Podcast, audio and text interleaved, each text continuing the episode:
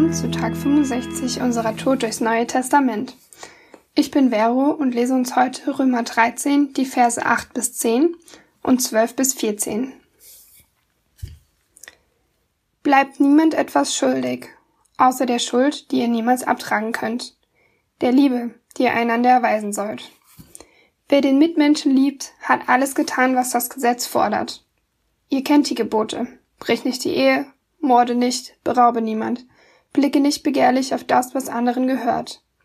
Diese Gebote und alle anderen sind in dem einen Satz zusammengefasst. Liebe deinen Mitmenschen wie dich selbst. Wer liebt, fügt seinem Mitmenschen nichts Böses zu. Also wird durch Liebe das ganze Gesetz erfüllt. Und Vers 12. Die Nacht geht zu Ende, bald ist es Tag. Deshalb wollen wir alles ablegen, was zur Finsternis gehört, und wollen uns mit den Waffen des Lichts rüsten. Wir wollen so leben, wie es zum hellen Tag passt. Keine Sauf- und Fressgelage, keine sexuellen Ausschweifungen, keine Streitigkeiten und Rivalitäten.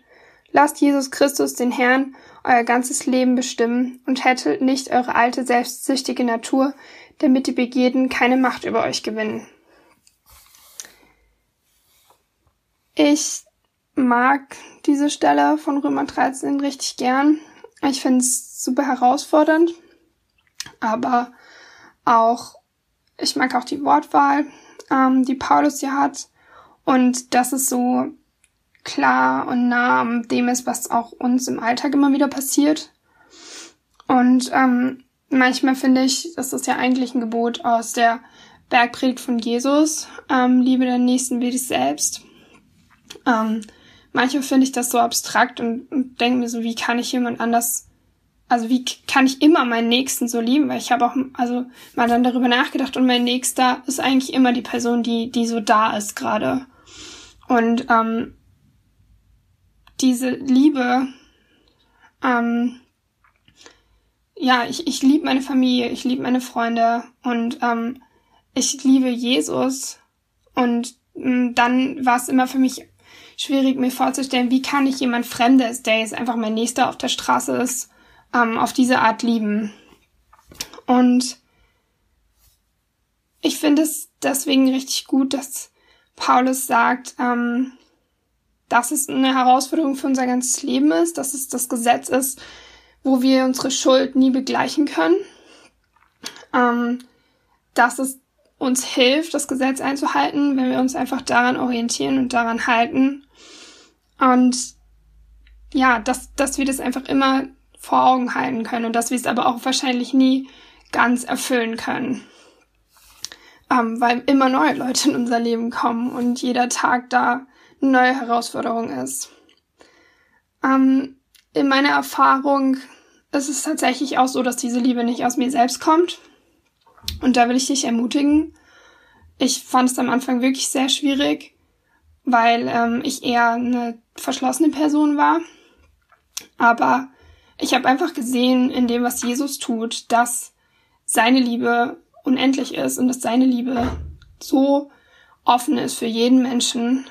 Ähm, und dann habe ich zu Jesus gesagt, Jesus, ich verstehe das nicht, wie du jemand so lieben kannst, aber ich bitte dich, dass du mir hilfst, meinen Nächsten so zu lieben und, und dass du mich das einfach lehrst. Und ich habe in über Jahre dann die Erfahrung gemacht, dass Jesus mein Herz verändert, dass er mir hilft, Menschen mit seinen Augen zu sehen und dass er mir hilft, in jeder Situation ähm, eine Liebe zu lernen, die nichts mit Sympathie zu tun hat und nichts damit zu tun hat, ob ich irgendwas mit der Person gemeinsam habe oder ähm, ob ich sie wirklich verstehen kann, sondern einfach die Person mit Gottes Augen zu sehen und zu sehen, dass Gott die Person liebt und dass mir das dann einfach auch hilft, die Person mit Liebe zu begegnen.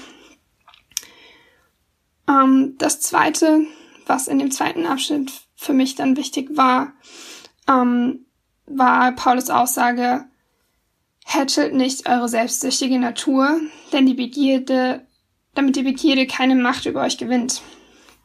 Und das finde ich auch immer richtig wichtig, mir noch vor Augen zu halten, ähm, weil man manchmal, glaube ich, schon einfach denkt, ich, ich bin halt so, das halt meine Natur ähm, so reagiere ich halt, wenn jemand das und das macht oder ähm, ja, ich werde schlecht behandelt, dann, dann bin ich auch nicht so nett.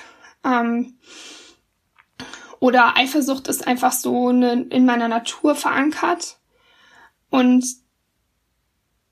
gerade deswegen mag ich diese Formulierung so, weil mir es dann einfach auch hilft zu sagen, okay, Jesus, aber du kannst alles verändern und ich bitte dich, dass du mich da veränderst. Ich will mich nicht damit abfinden, dass das einfach so in mir, in mir drin ist, weil ich das vielleicht so gelernt habe.